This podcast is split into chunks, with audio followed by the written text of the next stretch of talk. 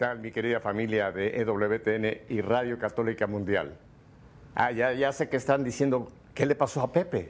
No tiene corbata, no tiene un saco, no tiene una, una chaqueta. No, hoy decidí no tenerlo porque quiero estar a la par con mi invitado de esta tarde, que es un jovenazo. Así que desde nuestros estudios centrales, vámonos ya, porque tengo conmigo esta tarde a Ronaldo Cisneros Morel. Ronaldo, Ronaldo, buenas tardes y gracias por estar con nosotros acá en EWTN y tú en los estudios centrales. ¿Qué tal, Pepe? Buenas tardes. Muchas gracias por la invitación. Estoy muy contento, muy agradecido con Dios por, por esta oportunidad de estar en tu programa. Les voy a contar un secreto de Ronaldo para que ellos sepan por qué estamos aquí de juventud. 25 años tiene este chaval, o sea que es apenas un, un joven, un jovencito si comparamos edad con edades. Y como lo ven, él está muy sport, porque es deportista, y ahora vamos a hablar de esto. Así que por eso estamos muy contentos de tener a, a Sangre Joven con nosotros también aquí en EWTN y Radio Católica Mundial. Ronaldo, antes de que entremos en tu profesión, en tu trabajo, cuéntanos un poquito de ti, dónde naces, tu familia, en fin, tus primeros años, porque estás muy cerca de, de esos primeros años. Cuéntanos un poquito de ti, Ronaldo. Sí, bueno, me presento, Pepe. Soy Ronaldo Cisneros Morel. Eh, mis padres, Mario Cisneros y Olga Lidia Morel. Tengo dos hermanas. Eh, venimos de una familia católica en donde mi madre eh, es la que, la que me ayudó a formarme en mi fe.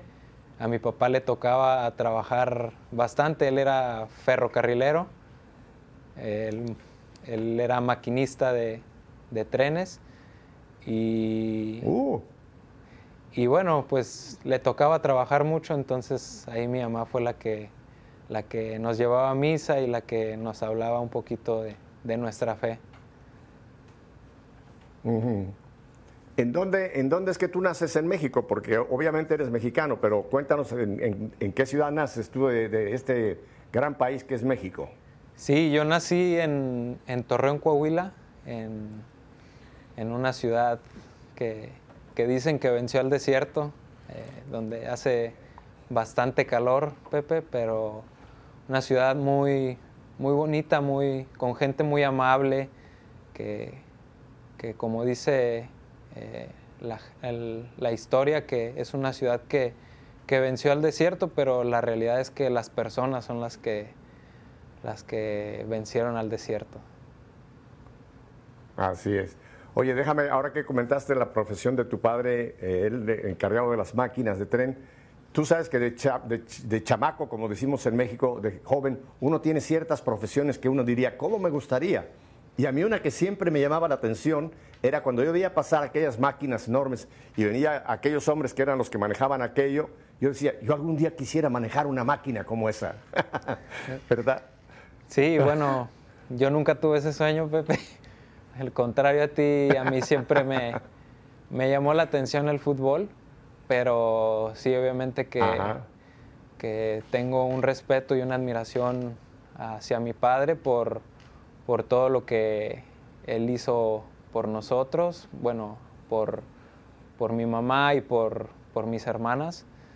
Eh, un hombre pues, responsable y que siempre estuvo dedicado a su familia, siempre tratando de que no nos faltara nada. Qué bueno. ¿Él todavía está con nosotros o ya partió a la casa del padre? No, gracias a Dios, Pepe, los dos, mis dos padres este, están vivos, con salud. Ellos todavía Ah, bueno. residen en, en Torreón, Coahuila, y, y de vez en cuando también nos visitan a mi esposa y, y- y a la bebé que estamos esperando. Estoy casado también, gracias a Dios. Ajá. Yo, yo sé que estás casado y estás casado con Valeria, que está contigo ahí, nada más que no está sentada junto a ti, pero te está viendo en el control maestro. Ah, Me comentabas que están casi en luna de miel, apenas nueve meses de casados, ¿verdad? Sí, Pepe, nueve meses, eh, una historia eh, muy bonita con mi esposa. Ella también jugaba fútbol, ella era portera y, y nos conocimos ¿Portera? cuando... Sí, portera. Y nos conocimos cuando, cuando ella estaba en el equipo femenil de Santos y yo en el equipo Mm. varonil de, de Santos. Ahí fue donde, donde nos conocimos. eh, y bueno, ahora, ahora ya casados y esperando una, una niña. Ajá. Bueno, ya la gente ya creo que ya se imagina o ya captó cuál es tu actual eh, profesión. Eres eh, futbolista profesional. En este momento estás eh, jugando con un equipo aquí en, en los Estados Unidos, en la ciudad de Atlanta, muy cerca de Birmingham. Eh, Se llama el Atlanta United, ¿verdad? Es el nombre de tu equipo. Sí, es correcto, Pepe. Ahorita estoy jugando para Atlanta United. Llegamos hace seis meses y, y bueno, muy contentos y también muy, muy agradecidos con Dios por esta oportunidad de, estar en, un nuevo país, un nuevo equipo, nuevos compañeros, nueva cultura, nuevo idioma, muchas cosas nuevas que el Señor nos ha regalado. Oye, pero tú vienes de un equipo, y esto porque sé que hay muchísimos mexicanos que nos siguen y, de América Latina que saben mucho de fútbol, porque el fútbol, el fútbol soccer que llamamos, es prácticamente el deporte de toda América Latina, eh, en unos lugares más intensos que en otros. Pero tú vienes de un equipo muy, muy conocido en México, que son las Chivas del Guadalajara, ¿verdad? Sí, un equipo de los más populares del país, de los que más afición tienen y bueno, un sello especial que es, es un equipo que juega con, con solamente mexicanos, que es algo pues, muy difícil, Mm. eh, no, solo, no solo en México, sino en todo el mundo. Creo que eh, solo Chivas y en España el Athletic de Bilbao que juegan con, con jugadores de una misma región, Con que todavía es más difícil eso. Sí, Oh, oh, pero acá ajá. Mira, yo no sabía eso. Sí, so- creo que son los únicos dos equipos en donde se tiene esa ideología conservada. Ah, bueno, pues qué bueno, qué bien. Es muy patriótico eso. Déjame volver un poquito a tu, a tu infancia. Eh, tienes esta relación, tu, tu mami es la que prácticamente los va llevando en la fe a tus hermanas y a ti. Eh, cu- ¿cuál, cuál era tu sueño de pequeño? ¿Pensaste en alguna carrera o desde pequeño ya tenías el fútbol como la meta para tu vida, Ronaldo? Sí, la verdad que yo desde que conocí el balón, mi sueño era, era, jugar profesionalmente y yo lo veía como un medio por el cual podía sacar adelante a mi familia, darles una mejor calidad de vida.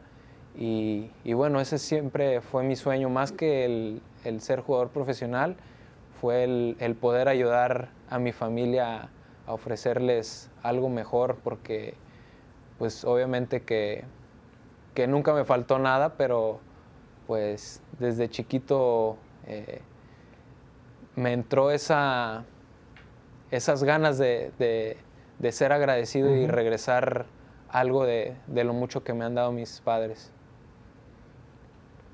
Eso es muy lindo lo que acabas de compartir, porque efectivamente muchas veces cuando llegamos a la edad madura no, no nos damos cuenta del esfuerzo que hicieron nuestros padres, lo mucho que realmente recibimos de ellos y a veces somos muy mal agradecidos con nuestros propios padres. Así que me alegra mucho que hayas comentado ese sentido que tenías tú de devolverles algo de lo mucho que ellos te han dado. Deben estar muy orgullosos tus papás de ti, Ronaldo. Y aparte, aparte de tu deseo de futbolista, ¿cómo era tu vida de fe? ¿Iban a misa? ¿Hiciste la primera comunión? Cuéntanos de tu caminar de fe un poquito. Sí, obviamente que todos los domingos mi mamá nos llevaba a misa. eh, y aparte, Todos los domingos. Todos los domingos. Todos los domingos, Pepe. Oh, eso es casi un, ya un milagro, porque hoy día muchos católicos piensan que correr una vez al año a misa el domingo quizá ya están del otro lado. No, pero hay que estar cada domingo y fiesta de guardar, así que qué bueno que, que en tu familia así lo hacían. Sí, sí. Ya después, eh, conforme íbamos creciendo, ya a mí era el que me tocaba decirle a mi mamá y a mis hermanas, vámonos a misa. pero, pero sí, como bien lo comentas, creo que hoy en día eh, es mucho más difícil ver gente en las iglesias y, y bueno, eh, también es una de las razones por las que estoy aquí para invitar a la gente a que, a que siga conociendo su fe y la única forma de conocer es, es yendo a la iglesia, a escuchar la palabra de Dios y, y bueno, ese, esa es la... porque como dicen, no puedes amar a quien no conoces. Exacto, exacto. Me encanta, como dices, hay que eh, ir a los sacramentos, escuchar la palabra de Dios y yo voy a añadir algo que sé que tú lo vives, que es, y después vivir, vivir la palabra de Dios. No ser solamente oyentes, sino después ser practicantes. Y eso es lo que quiere decir un católico practicante, es el que toda su vida, su familia, su profesión, sus diversiones, sus finanzas, todo están bajo la palabra de Dios, pidiendo que sea el Señor el que nos dirija. Así que creo que le has, puesto el dedo en el, en, el, en el, lugar correcto. Y retomando, retomando tu pregunta, Pepe, perdón. Eh, me tocó también asistir a, un colegio católico durante tres años y ahí es donde también eh, me toca hacer mi primera comunión y después bueno, obviamente el sacramento de, la confirmación y, bueno, ya el, del matrimonio fue un poquito más difícil. Ahorita, si quieres, te lo, te lo platico. No, a ver, platícame. Bueno, no, espérate, espérate, espérate. Luego vamos a platicar del, matrimonio. Solamente volviendo un poquito a esta tu juventud, antes de que conocieras a, Valeria. Eh, ¿Estás estudiaste alguna, estudiaste alguna para alguna la preparatoria o alguna carrera o, ya fue que empezaste a entrar eh, más directamente en el deporte, en el fútbol, soccer? Sí, mira, yo desde los 11 años entré a un club profesional.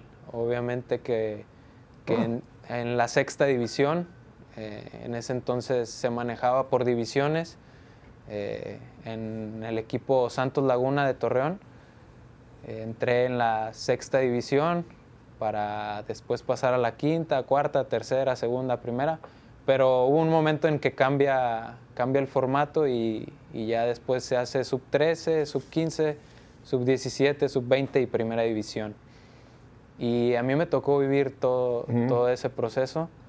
Eh, obviamente que desde los 11 años yo ya tenía en mente el jugar profesionalmente entonces la escuela pasó a un segundo término, eh, pero, pero mis padres siempre me, me exigieron que, que, siguiera estudiando. Hasta la fecha eh, estoy a punto de, terminar mi carrera. Eh, estoy estudiando en la universidad la carrera de comunicación y medios.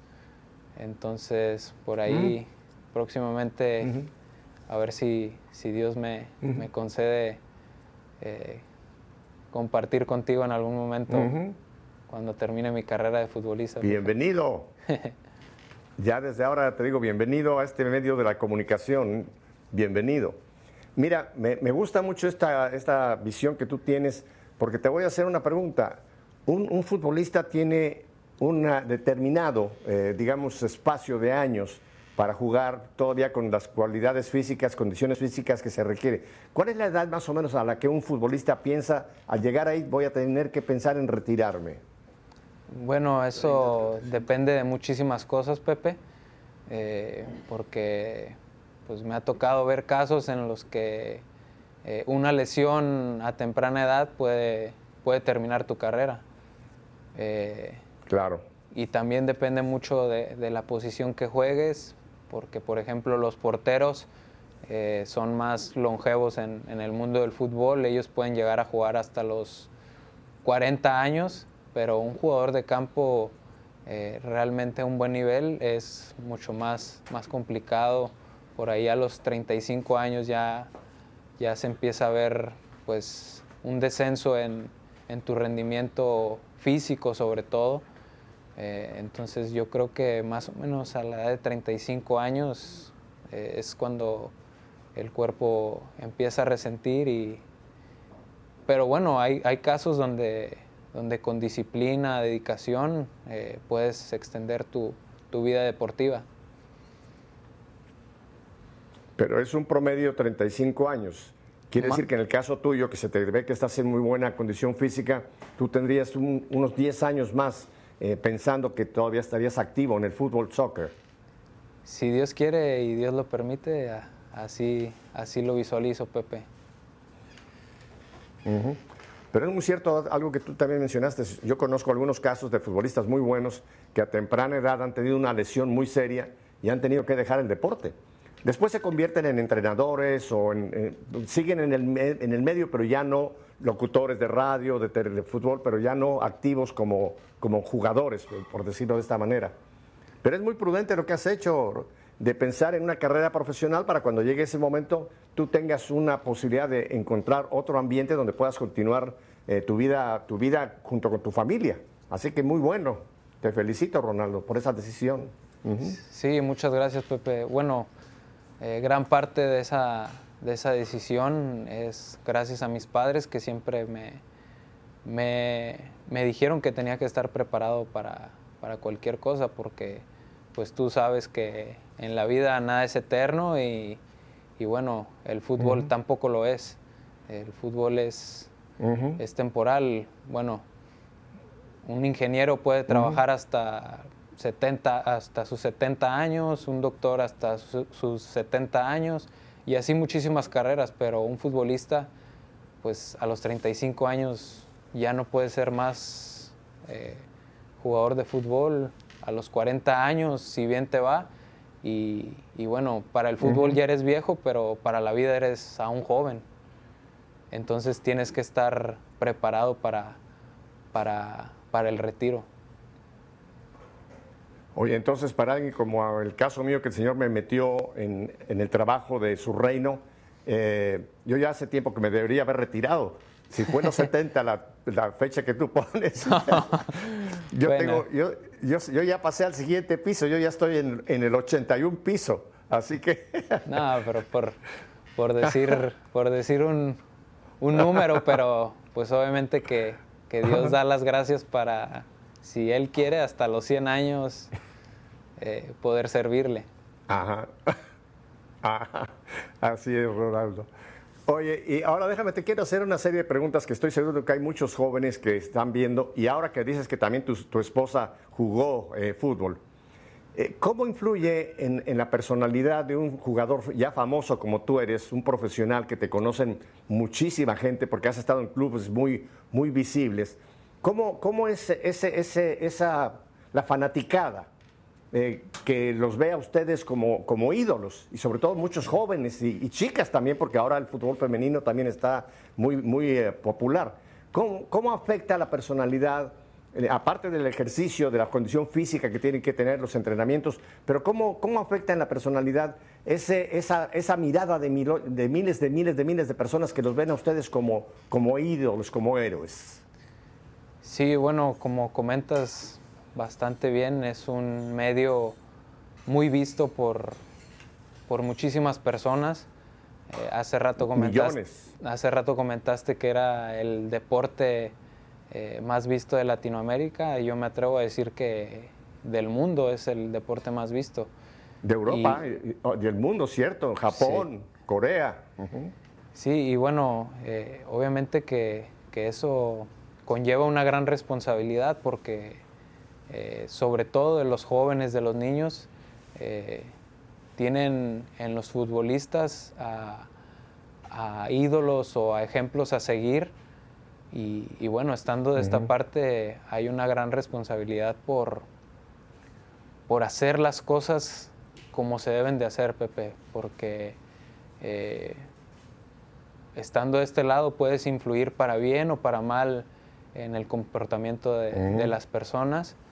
Y, bueno, bueno, siempre tratando de, servir a Dios, tratando, más que con palabras, creo que el mejor testimonio son, son los actos. Y, bueno, eso, eso es muy importante para mí porque, eh, bueno, puede ser de ayuda o, o, puedes perjudicar a muchas personas con, con tu forma de ser. Un antitestimonio. Sí.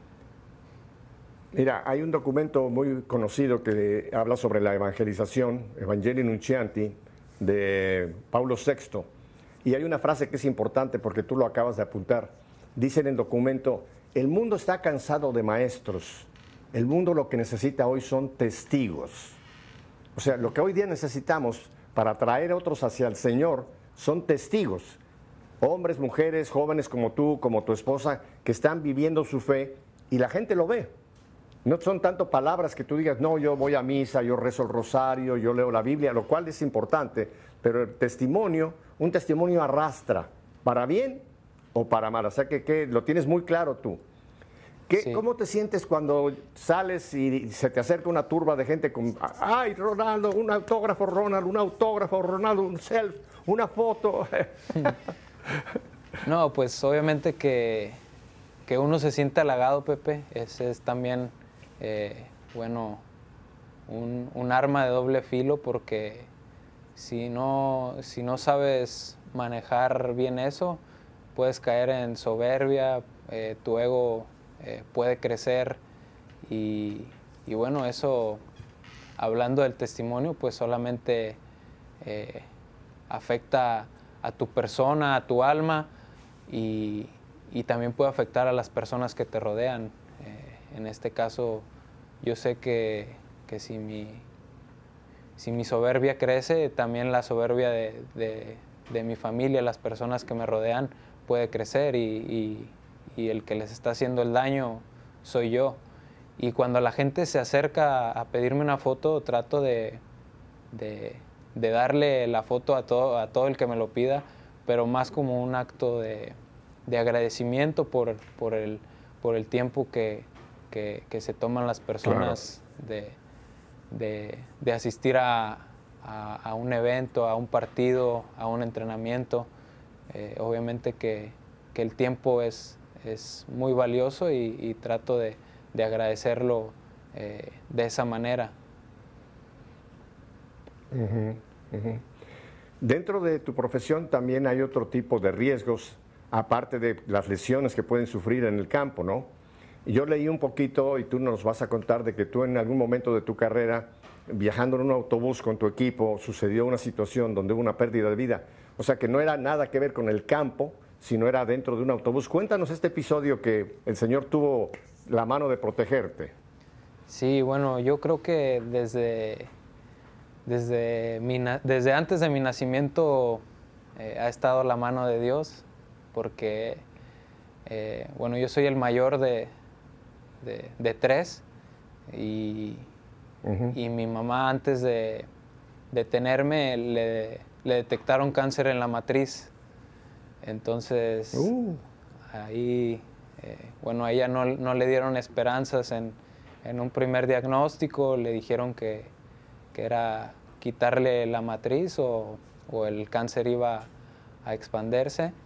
Y, desde ahí, bueno, ya Dios estaba tocando la vida de mi familia. Mi papá en un momento llegó a ser ateo, llegó a ser ateo y, a través de esa de esa situación él, él se convierte, él recuerdo que me mm. cuenta que, le pidió a la Virgen de Guadalupe, que tú sabes que nosotros los mexicanos somos guadalupanos, y, bueno, eh, concedió primero, claro, sí, sí, bueno, le, concedió a mi madre sanarse eh, y después tener tres hijos que, que pues también le daban no le daban esperanza de, que pudiera tener hijos. Después pasa esta situación de... Déjame, volver, déjame volver un poquito a ese punto porque es importantísimo. Eh, mi esposa, ya después de que habíamos eh, procreado eh, cuatro hijos, se le detectó, ya viviendo nosotros en Estados Unidos, le detectaron cáncer en la, en la matriz, efectivamente, en el útero, y tuvieron que tuvieron que sacarlo, ¿no? Pero ya, gracias a Dios, ya habíamos logrado tener familia. Pero me comentan que es muy difícil cuando hay un cáncer en la matriz o, en el útero que la mujer pueda sanar de esto y después procrear. O sea que creo que realmente ahí tú lo estás diciendo muy claro, es la mano de Dios. Yo no digo milagro, porque milagro solamente la iglesia lo puede confirmar, pero que es un hecho sorprendente que tu mamá haya pasado por ese cáncer y después haya podido formar la familia que el Señor les ha regalado. Qué bueno, Rolando. Sí, bueno, también agregar un poquito a esa historia. Eh, a mi mamá le dijeron, después de que la dieron de alta de su cáncer, le dijeron que se tenía que esperar dos años para, para intentar tener hijos. Y bueno, al año ya estaba ahí yo eh, creciendo en el vientre de mi madre. el Señor tenía prisa que llegara Ronald a este mundo.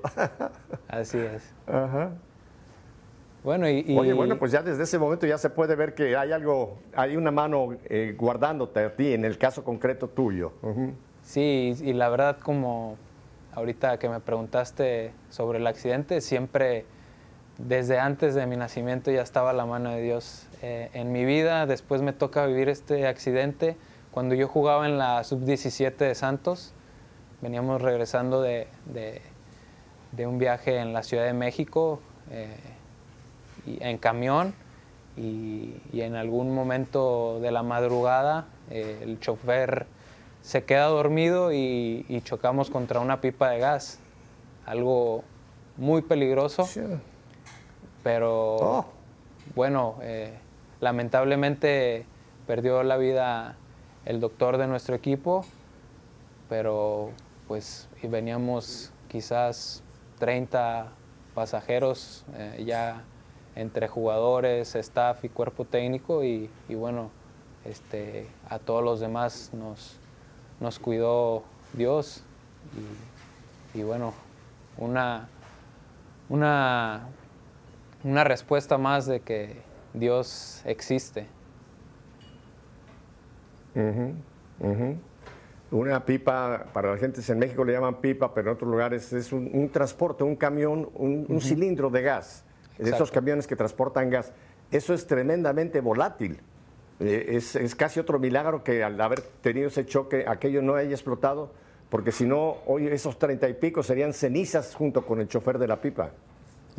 Sí, exacto, Pepe. Sí, gracias a Dios no pasó a mayores.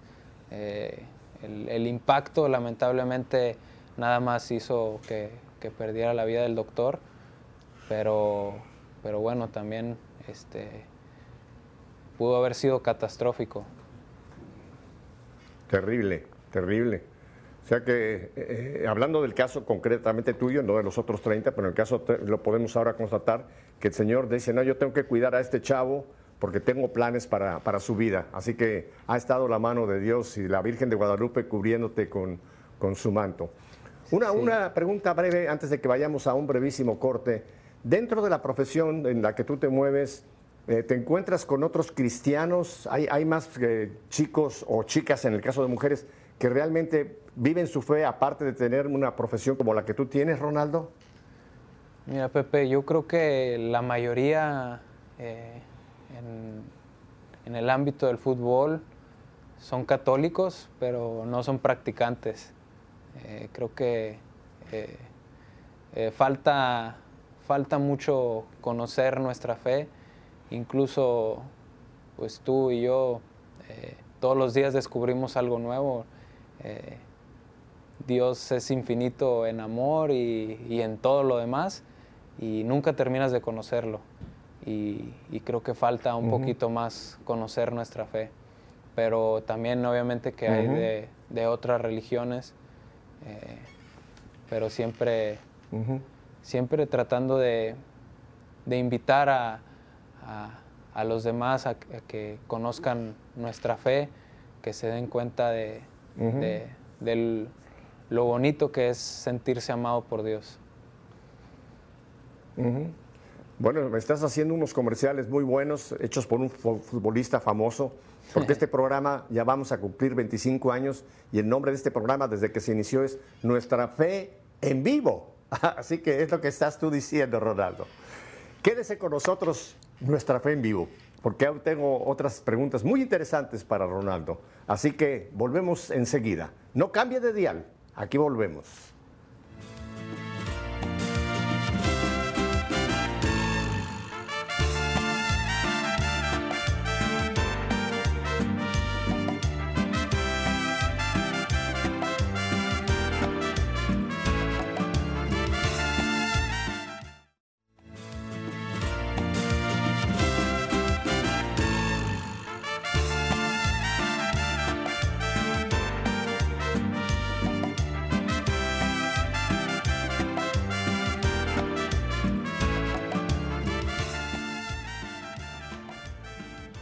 Música juvenil, la que tenemos como cortina, ¿verdad? La gente piensa que por ser un programa católico tenemos que tener música de órgano. Me encanta, pero no, tenemos música juvenil porque aquí estamos dos jóvenes compartiendo en esta tarde.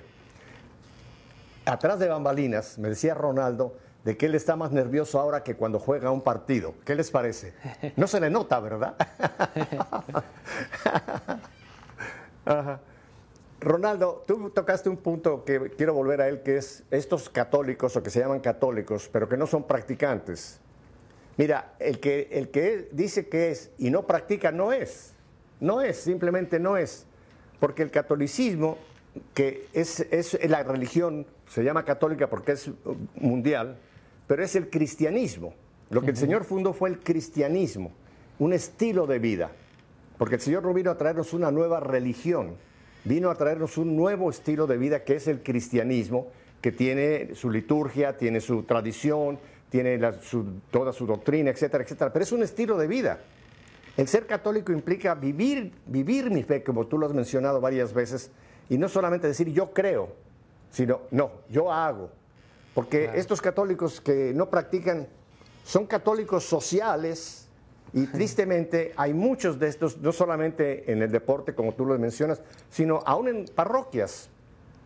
Hay parroquias donde tienen 3.000 familias, por decirte así, registradas, pero son practicantes quizá 300 solamente. Entonces quiere decir que hay estos católicos que no practican, pero que se llaman católicos. Pero qué bueno que tú estás viviendo tu fe y tú sí sabes que hay que ser testimonio viviendo la fe. Eh, volviendo otra vez a tus compañeros, yo he visto algo que me llama mucho la atención, que muchos de los futbolistas actuales, no sé por qué razón tú me puedes explicar, eh, han cambiado su forma de lucir. Se peinan raro, algunos se peinan con un pelo de colores. Algo que me llama la atención y que me, espanta es ver a algunos de ellos con tatuajes por, muchas partes de su cuerpo. ¿Por qué hay, hay estos chicos no hablo de las mujeres porque no conozco ese ambiente, pero en el caso de, los futbolistas ah, varones, ¿por qué hay esa, esa, forma de tener un, look o una presentación tan extravagante en muchos de estos eh, futbolistas profesionales, Rolando? Bueno, la verdad no, no sabría decirte eh, la verdad de por, qué, de por qué se hace eso normalmente, pero sí te puedo decir qué es lo que trato de hacer yo para para, para hablar de Dios a través de, lo que hago. Eh, bueno, yo no, yo no llevo tatuajes, no, no, llevo aretes, no, nunca me he pintado el pelo, eh, pero lo hago porque creo que, somos templo del Espíritu Santo. Dios nos, nos entregó un cuerpo y así como me lo entregó, pienso regresárselo. Eh, claro que que a todo el mundo le gusta eh, verse un poco mejor, pero sinceramente, pues yo creo que, no necesito ni, ni, de tatuajes, ni de aretes para, verme mejor. Eso, eso es lo que te puedo compartir, pero sí, sí es muy dado que, que los compañeros lleven tatuajes o, algún, o algún corte eh, eh, extravagante, pero, pero bueno, pues en mi caso trato de, hacerlo diferente. Mira, el texto que está en la palabra de Dios que tú acabas de mencionar, porque lo que tú dijiste es palabra de Dios, está en la primera carta de los Corintios, apúntelo, capítulo 6, en el versículo 19, y dice San Pablo, ¿no saben que su cuerpo es santuario del Espíritu Santo? Que han recibido de Dios y habita en ustedes. Fíjate, el cuerpo lo hemos recibido de Dios y este cuerpo es templo del Espíritu Santo.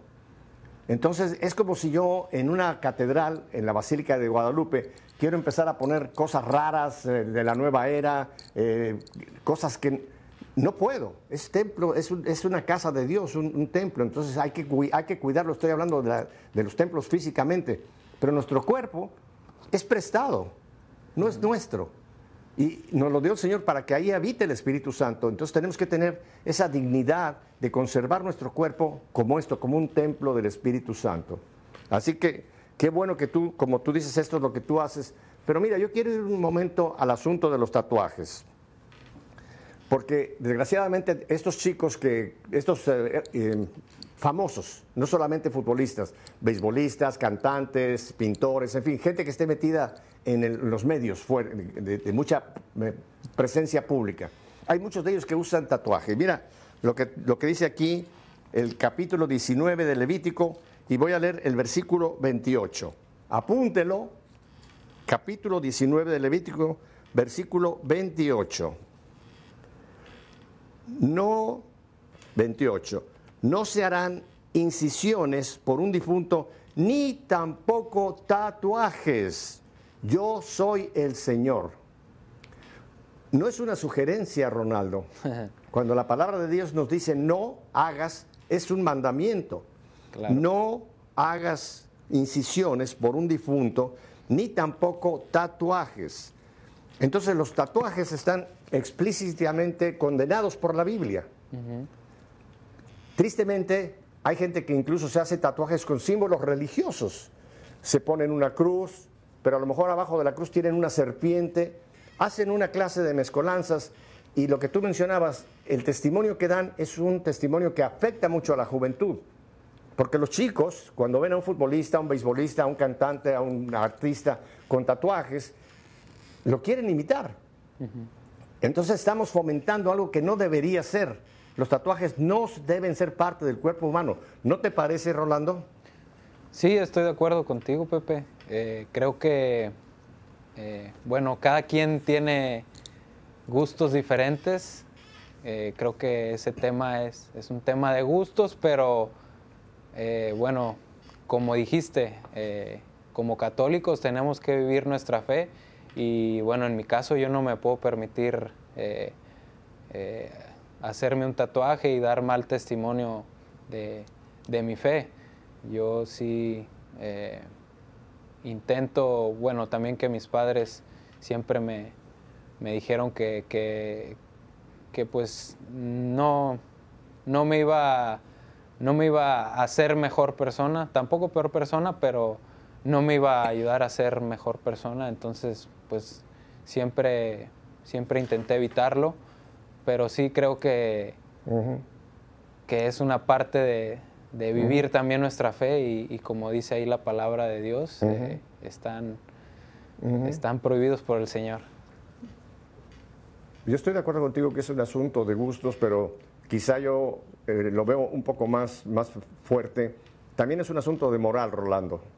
También es un asunto de moral porque eh, yo cómo puedo traer en mi cuerpo un símbolo que, sea demoníaco. Porque hay algunos tatuajes, Rolando, yo he visto alguna vez algunas fotografías que me ponen los pelos de punta de ver lo que, lo que trae en la espalda o en un brazo o en una pierna. Eso en cierta forma tú le estás permitiendo al maligno obrar, usar eso para él influir, tentar a través de esas situaciones, ¿no? Es como cuando una mujer, cuando enseña un escote muy profundo o una falda muy corta, está, está, siendo en cierta forma instrumento de tentación. Y los tatuajes para mí pueden ser también como un vehículo que puede atraer a otros hacia donde no, debe no debemos ir por ese camino. Así que ojalá, ojalá esta moda de los tatuajes pase y no siga siendo tan metida, sobre todo en las personas, figuras públicas como tú lo eres, Rolando.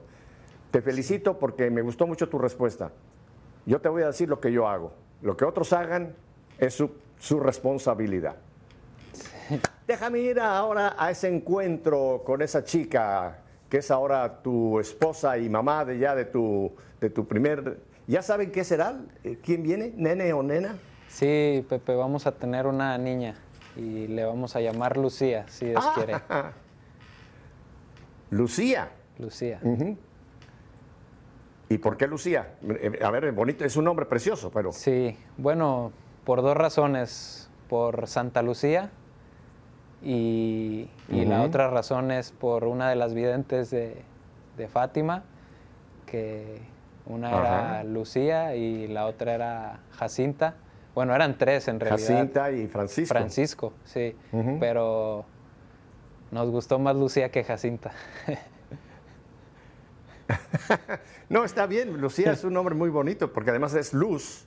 Es un nombre que tiene esa connotación de luz, ¿no, Lucía? Y esa mujer definitivamente ha sido un instrumento enorme de Dios al transmitir las, famosas visiones que tuvieron allá en Fátima. ¿Y dónde conociste tú entonces a... se conocieron en el club, desde muy jovencitos, y continuaron esa amistad hasta hacer un noviazgo. cuéntame de ese romance. Bueno, eh, nos conocimos cuando eh, los dos jugábamos en Santos y, en ese momento eh, estaba empezando la liga femenil y, las mujeres tenían prohibido involucrarse con, los hombres, entonces nos tocó empezar a salir a escondidas, a escondidas, ahí, desde ahí empezamos un poquito mal porque a escondidas.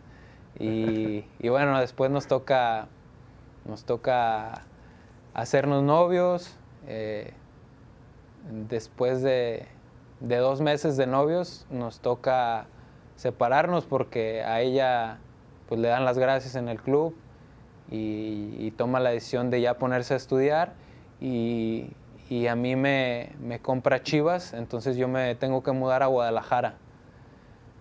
Entonces ahí empezamos una relación a distancia por poco más de un año. Eh, después de eso, equivocadamente tomamos la decisión de, vivir en unión libre. Y, bueno, tú sabrás que, es pecado mortal, Pepe, y que, un pecado te lleva a otro y otro, y se fue haciendo una, una, bolita de nieve cada vez más grande. Eh, pero por gracia de Dios, eh, me, toca vivir una situación, ya estando eh, viviendo juntos, me toca vivir una situación en la que eh, en unos exámenes médicos me detectan eh, una anomalía en mi corazón. Mm, detectaron un puente muscular en el que normalmente la arteria va por debajo del corazón y yo la tengo por encima. Entonces... Vieron esa anomalía, me dieron un primer diagnóstico en el que, en el que me dijeron que, ya no podía jugar, que, no estaba en riesgo mm. mi carrera, sino estaba en riesgo mi vida, porque en cualquier momento podía eh, sufrir un, paro, un paro cardíaco, muerte súbita. Otra vez la mano del Señor, Pepe. Y, mm. Y bueno, pues obviamente que fue una, noticia bastante fuerte para, mí, para mi familia, para mi esposa, eh, en donde realmente Dios muchas veces eh, usa ese tipo de situaciones porque es la única manera en la que nos acercamos a Él. Eh, como yo te había comentado, yo había crecido con la fe que, me había enseñado mi mamá, pero hay un momento en el que, en el que me pierdo, porque eh, me pierdo de ese encuentro con Dios porque estoy, estoy alejado totalmente de lo, que, de lo que Él nos pide, lo que Él, nos, él quiere para nosotros. Eh, si nosotros cumpliéramos al pie de la letra eh, su palabra, quizás habrá problemas, pero, pero no tanto como cuando nosotros queremos llevar eh, el control de nuestras vidas y, empiezan a, aparecer demasiadas cosas que, solamente te van alejando de Dios y te van generando problemas en tu vida personal. Eh, y bueno, eh, a través de esta situación mm, es que mi esposa y yo nos acercamos más a Dios. En ese momento todavía no, todavía no era mi esposa. Eh, eh, digo, estábamos casados al civil, pero no, no, no la que vale, que es la que, la que es ante los ojos de Dios. Claro, el sacramento. Eh, y, y, bueno, a través de esa situación empezamos a, acercarnos a Dios en el, en el club me comentaron que, que, pues era un primer diagnóstico, pero que, que iban a, a, hacerme más estudios, todos los estudios que, que, fueran posibles para determinar si podía seguir jugando o, o, mi carrera terminaba ahí. Entonces eh, fueron tres semanas, casi un mes, en donde estuve eh, en, muchos estudios, en donde estando en Guadalajara me tocaron unos estudios, otros estudios en la Ciudad de México, incluso tuve que venir acá a los Estados Unidos, a, New Jersey, a ver un cardiólogo eh, especialista para que viera mi caso. Y, bueno, después de todo eso se determinó, gracias a Dios, que, podía seguir jugando, que esa anomalía eh, no me generaba ningún peligro para poder seguir jugando. Pero sí fue, fue un tiempo en el, en el que en el que me quitaron todo, Pepe, porque, pues como yo te comenté desde niño, yo siempre tuve el sueño de, ser futbolista, de, ayudar a mi familia a través de, este medio y, bueno, en ese momento me estaban quitando todo. Yo pensaba que me estaban quitando todo, pero al encontrar a Dios, pues realmente estaba encontrando todo, porque eh, volvimos a, a, encontrar a Dios, eh, empezamos a, consagrarnos a, Jesús por medio de María con, con un movimiento que, es, que es colombiano, Lazos de Amor Mariano. Empezamos una consagración conozco. A, Jesús por medio de María y, bueno, ahí empezamos a, realmente cuestionarnos y, darnos cuenta de, de lo que estábamos haciendo bien y, lo que estábamos haciendo mal. Eh, en ese momento la primera decisión que tomamos fue la de, la de casarnos, eh, recibir el sacramento del matrimonio y, bueno, eh, fue una espera de, seis meses en la que también vivimos la castidad, ya viviendo juntos, mi esposa y yo, que bueno, pues la verdad que no fue fácil, pero, pero, pero con la ayuda de Dios fue mucho más fácil. Eh, como te comenté hace rato, pues empezamos mal ahí mi esposa y yo, primero pues saliendo escondidas, porque pues uno tiene que ser obediente con Dios y, también eh, con las personas. Eh, y bueno, yo invito a, a las parejas jóvenes que, hagan las cosas bien, porque pues nosotros hicimos todo al revés, eh, compartiendo un poco experiencia personal, pues nosotros primero tuvimos relaciones sexuales, después nos fuimos a vivir juntos, después nos casamos al civil y hasta el último la, la iglesia. O sea, realmente todo lo contrario lo, que, lo que nos pide nuestra religión. Pero bueno, también dicen que, que Dios eh, hace nuevas todas las cosas y, y nosotros creemos que, que, es así, que, que Dios eh, tocó nuestras vidas en un momento difícil para, para rescatarnos de, de, del, del, pecado, de, del precipicio al que, al que nos estábamos acercando. Te agradezco mucho este compartir, Rolando. Hay un texto de la Escritura en la carta de los Romanos, capítulo 8, versículo 32, que dice, en todas las cosas interviene Dios para el bien. Fíjate, en todas las cosas. Esta anomalía, este de, tenerte, este que se te estaba cayendo el piso de abajo, perder tu carrera, etcétera, lo utilizó Dios para que entonces ustedes tuvieran un reencuentro con Él. Y bendito sea Dios que oyeron cuál debería ser la respuesta y lo hicieron que fue poner sus vidas bajo el sacramento y tener ahora una familia bendecida por Dios. Qué lindo testimonio, ah, Rolando. Oye, y hoy por ahí un pajarito que me dijo que también Valeria quería que en los minutos que me quedan hablaras algo de San José. Sí. Sí, Pepe, porque... ¿Ves cómo tengo por ahí un pajarito que me dice...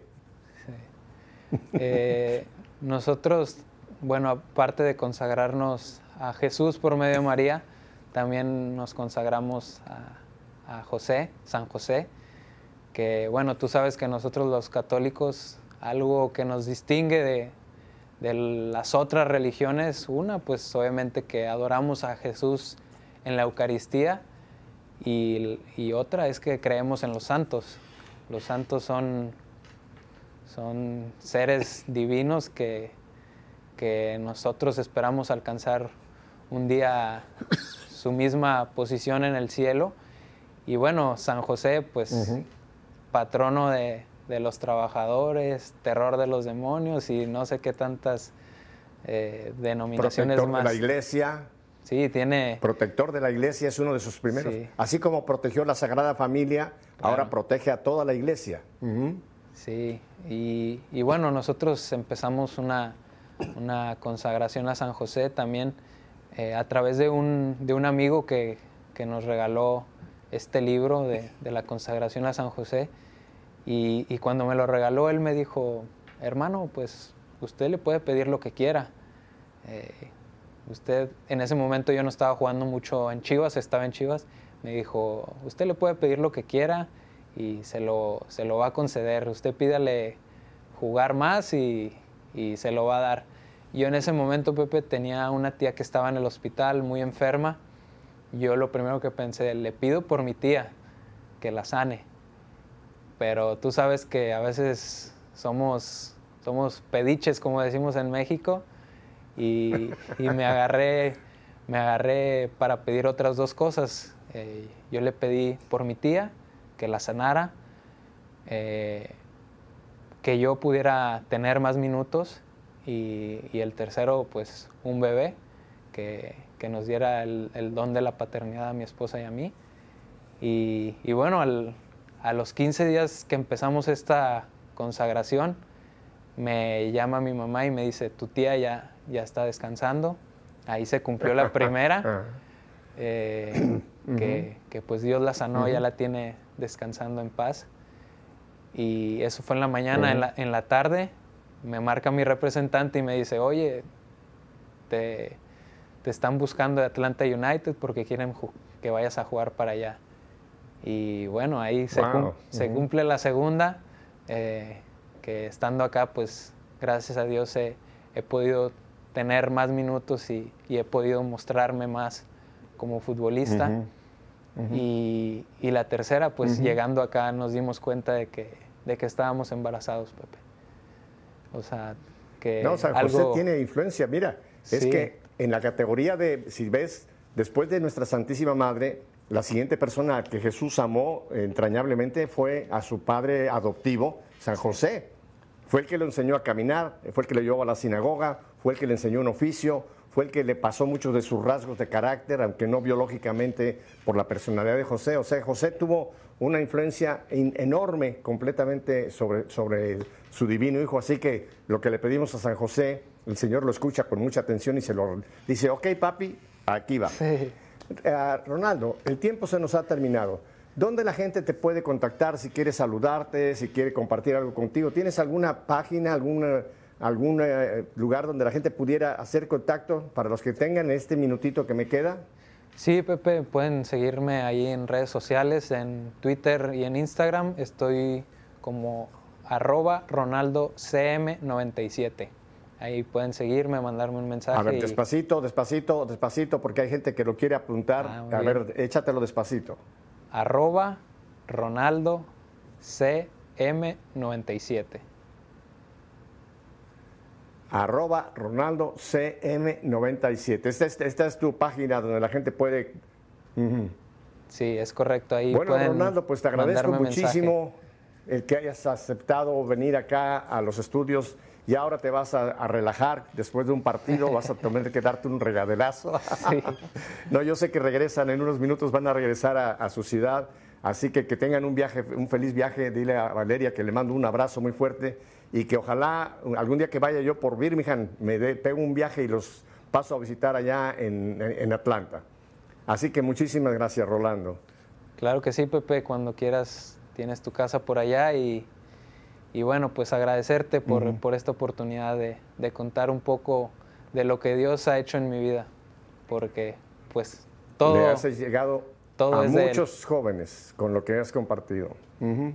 Gracias, Pepe. Bueno, y a ustedes, mi familia, pues ya saben, mi invitación. Si Dios nos concede una semanita más de vida, y voy a ver si tengo otro joven para seguir estando sport. Nos veremos la próxima semana para seguir haciendo lo que nos ha dicho Ronaldo, que nuestra fe sea una fe en vivo, una fe en vida. Hasta la próxima semana. Bendiciones.